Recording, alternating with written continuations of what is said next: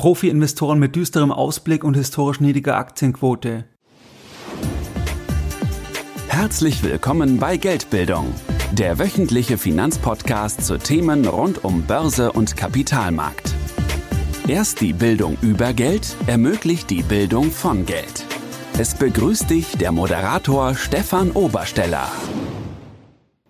Herzlich willkommen bei Geldbildung, schön, dass du dabei bist. Jeden Sonntag da erhalten weit über 10.000 clevere Privatanleger meinen sonntäglichen Geldbildung Newsletter und das Ganze schon seit vielen Jahren, seit 2014. Das heißt, Geldbildung befindet sich mittlerweile bereits im achten Jahr. Bei diesem sonntäglichen Format, da sprechen wir über ganz unterschiedliche Themen. Das heißt, wir hatten zuletzt zum Beispiel über das Thema gesprochen, dass wir uns angesehen haben, welche Assetklasse von einer Rezession profitieren dürfte. Oder wir haben besprochen auch das Thema Volkswagen, Porsche AG IPO, das heißt, setze ich darauf und wenn ja, auf welche Aktie? Das heißt, wenn dich solche Themen interessieren oder auch Themen beispielsweise, dass wenn die Panik hoch ist, dass du dann auch informiert wirst und wir dann auch besprechen, in welchen Bereichen ich besondere Chancen sehe, wo ich besonders aggressiv zukaufe. Wenn du sagst, ja, der Podcast gefällt dir, du möchtest da noch mehr Unterstützung und du bist jetzt am Sonntag noch nicht dabei, dann schließe ich uns gerne an und das kannst du ganz einfach tun und zwar indem du auf geldbildung.de gehst und dich dann direkt auf der Startseite mit deiner E-Mail-Adresse für das sonntägliche Format von Geldbildung einträgst. In der heutigen Podcast-Folge, da möchte ich mit dir über ein sehr spannendes Thema sprechen. Und zwar befinden wir uns ja in außerordentlich turbulenten Zeiten und heute möchte ich mit dir einen Ausblick besprechen, eine Einschätzung besprechen und zwar von Profi-Investoren und dass die das aktuell alles sehr negativ sehen dass wir dort historisch niedrige Aktienquoten sehen, dass wir dort eine historisch hohe Cashquote sehen und dann werden wir besprechen, was man daraus dann ableiten kann als Privatanleger. Es gibt von der Bank of America seit Jahrzehnten eine monatliche Umfrage unter Fondsmanagern und bei dieser Umfrage, da wurden jetzt zwischen dem 2. September und dem 8. September 2022 über 200 Profianleger, über 200 Fondsmanager mit einem gesamten verwalteten Vermögen von 695 Milliarden US-Dollar befragt. Das Spannende bei der Umfrage ist, dass es eben hier einen langen Track-Record gibt. Das heißt, man kann sich anschauen, was waren die Antworten 2008, was waren die Antworten 2020 während dem Corona-Crash oder auch während der Dotcom-Krise 2001, 2002. Das heißt also, man sieht hier verschiedene Punkte in der Vergangenheit, wie dort die Antworten waren und kann das Ganze dann einfach einordnen. Was sind jetzt die Ergebnisse der Befragung? Das erste Thema ist das folgende, und zwar, dass die Befragten, dass die hier einfach sehr düster in die Zukunft blicken.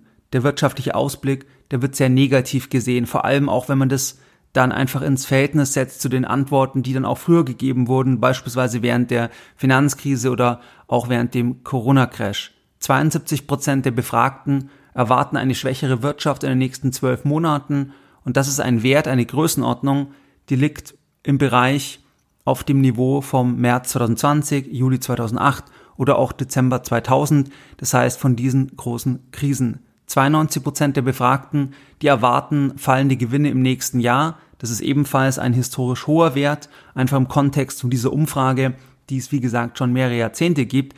Das heißt, auch das zeigt einfach an, dass hier die Fondsmanager sehr negativ hier in die Zukunft blicken.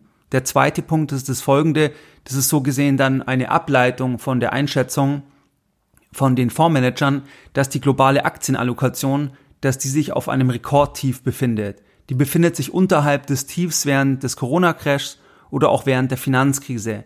Das heißt, dieser Wert bei dieser Frage, und zwar nennen die das FMS, Asset Allocation to Global Stocks, dieser Wert, der war nie niedriger. Das heißt also, man ist hier sehr zurückhaltend im Bereich der Aktien. Der dritte Punkt ist das folgende, und zwar, dass die durchschnittliche Cashquote der befragten Fondsmanager die ist mit 6,1 Prozent auf dem höchsten Stand seit Oktober 2001 und deutlich über den langjährigen Durchschnitt von 4,8 Prozent.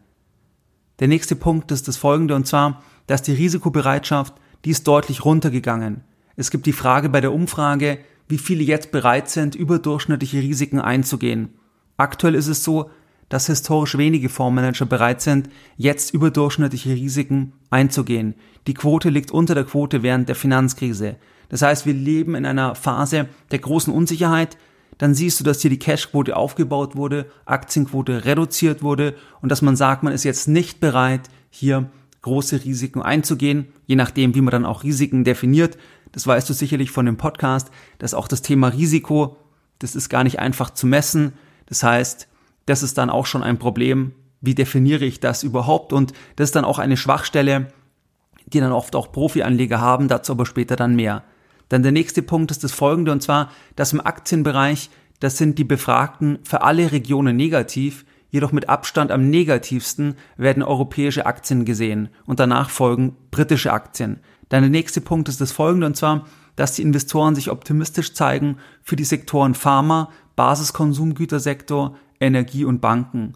Das heißt, für die Bereiche, wenn du an Pharma denkst oder Basiskonsumgüter, das ist sowas wie Shampoo, Lebensmittel etc. Das heißt, es sind Produkte, die dann einfach immer gebraucht werden, auch wenn die Wirtschaft schrumpft, auch in einer scharfen Rezession. Das Thema Energie, ganz klar, profitiert auch von den Energiepreisen und das Thema Banken profitiert dann sicherlich auch von den steigenden Zinsen, weil das tendenziell positiv ist für Banken und das sind also hier die Positionierungen. Negativ ist die Einschätzung insbesondere für den Konsumgütersektor, das heißt ein Sektor, wo dann zum Beispiel einfach, wenn das Verbrauchervertrauen runtergeht, wenn die Kaufkraft runtergeht, dass dort dann einfach auch hier dann die Nachfrage zurückgeht. Das heißt, man sieht eigentlich bei der gesamten Positionierung, dass eben mehr Fokus im defensiven Bereich gelegt wird. Man sieht es bei der Cashquote, beim Ausblick, bei der Aktienquote. Das heißt, weil man einfach hier noch wirtschaftliche Turbulenzen erwartet.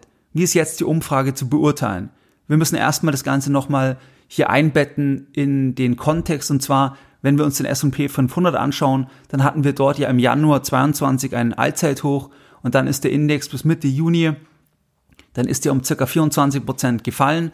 Dann gab es eine Erholung und nun notieren wir Anfang Mitte September bei circa 20 Prozent unterhalb des Hochs. Das heißt, jetzt aktuell, wo ich die Folge aufnehme, haben wir noch keine neuen Tiefs gemacht im Vergleich zum Tief im Juni 2022.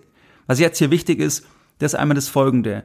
Profi-Anleger sind aufgrund der verwendeten Risikomodelle regelmäßig gezwungen, eher prozyklisch zu agieren. Das heißt, in turbulenten Zeiten eher die Aktienquote noch zu reduzieren, beziehungsweise generell risikoaverser zu werden, weil dann diese Risikomodelle anschlagen. Achtung, vorsichtig sein, wenn eben die Preise erstmal auch schon gefallen sind. Natürlich können die dann auch weiter fallen, aber grundsätzlich ist es prozyklisch. Das heißt, die Themen fallen, dann zeigen die Modelle ein höheres Risiko an und dann wird auch gehandelt. Man sieht es auch bei dieser Umfrage, und zwar, dass einfach diese Aktienallokation, dass die auch mitatmet mit der Entwicklung vom S&P 500. Das heißt, wenn wir dort einen Crash sehen, geht die Quote runter.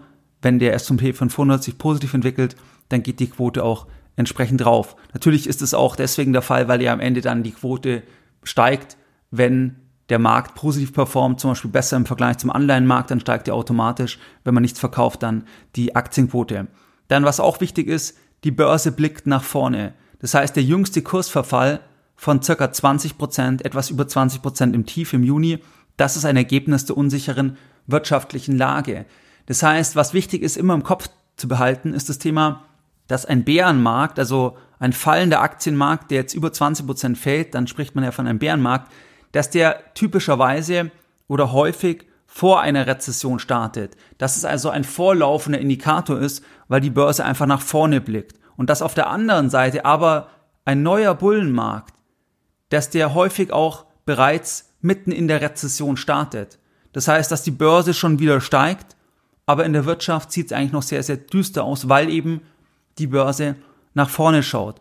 Ob die Börse jetzt bereits das wahre Ausmaß der Krise richtig erfasst hat, das wird die Zukunft zeigen. Das heißt, wenn es wirtschaftlich noch wesentlich dramatischer wird, dann sind natürlich tiefere Tiefs mehr als realistisch. Das heißt, man kann sich hier ja anschauen, was war hier in der Vergangenheit zum Beispiel ein Wert und dann sieht man, dass einfach der S&P 500 beispielsweise im Durchschnitt bei Marktphasen mit einer Rezession um 42 Prozent gefallen ist. Und jetzt war es ja so, dass wir bei circa 24 Prozent waren in der Spitze beim Rückgang. Das heißt also klar, da ist dann schon noch Raum, wenn man sich hier in der Vergangenheit orientiert und wenn wir wirklich auch eine vielleicht sogar auch schwere Rezession sehen würden. Das heißt, das wird die Zukunft zeigen. Das kann jetzt aktuell keiner abschließend beurteilen. Aber grundsätzlich preist die Börse natürlich schon gewisse Themen ein. Vielleicht eine leichte Rezession. Das heißt, es reflektiert dann am Ende schon die Börse, weil die Börse eben nach vorne schaut. Dann der nächste Punkt ist das folgende, dass die Aktienallokation, die war bei dieser Umfrage in der Vergangenheit teilweise ein guter antizyklischer Indikator, weil eben Profianleger, weil die eben teilweise prozyklisch vorgehen müssen, einfach aufgrund von ihren Risikomodellen. Beispielsweise im April 2020 oder auch im Dezember 2018. Das ist aber nicht immer so gewesen. Das heißt, im Oktober 2008, da war es zum Beispiel so, dass die Quote bei der Umfrage, also die Aktienquote, dass sie bereits sehr niedrig war und danach ging der eigentliche Crash von der Finanzkrise erst richtig los und das Tief war dann beim S&P 500 im März 2009. Das heißt, da ging es dann nochmal um irgendwo fast 40 Prozent nach unten. Nachdem aber hier eigentlich das schon angezeigt hat, dass hier Profianleger sehr zurückhaltend sind, respektive die Aktienquote schon stark reduziert haben. Das heißt also, das muss nicht immer jetzt hier das perfekte Signal sein für den Tiefpunkt, aber man kann es schon als Indikator nehmen. Und was du jetzt für dich ableiten kannst als Privatanleger, als cleverer Geldbiller, ist das folgende. Und zwar, wenn du zehn Jahre und länger Kapital investieren kannst und wenn du hart gesotten bist und wenn du gute Nerven hast, dann kannst du Umfragen wie diese, die kannst du in der Tendenz eher als antizyklischen Indikator wahrnehmen. Das heißt, dass du eher dich dann auf die Chancen konzentrierst und dass du deine Vorteile ausnutzen kannst als Privatanleger ohne Rechenschaftspflicht gegenüber Dritten und vor allem auch, weil du eine andere Zeitpräferenz haben kannst. Das heißt also, Du kannst ja eher wie ein eigener Staatsfonds denken, weil du eher auf 10, 15, 20 Jahre oder vielleicht sogar noch länger denken kannst. Und das ist natürlich schwieriger, wenn du jetzt Gelder für andere verwaltest, wo du konstant eben dann auch reporten musst, was ist jetzt die Performance und wo dann die Gefahr ist, dass Investoren dann einfach das Kapital abziehen, weil sie zum Beispiel eben eher selber auch prozyklisch denken. Das heißt also, hier kannst du das eher als Vorteil nutzen. Wichtig ist einfach zu berücksichtigen, was wir auch bei der Finanzkrise hatten, dass natürlich das nicht heißt, dass das jetzt der Tiefpunkt zwingend gewesen sein muss. Das heißt, Stichwort Finanzkrise, wo es dann auch nochmal deutlich runtergegangen ist, obwohl am Ende hier diese Aktienquote bei dieser Umfrage schon sehr, sehr negativ war. Das ist einfach wichtig zu berücksichtigen.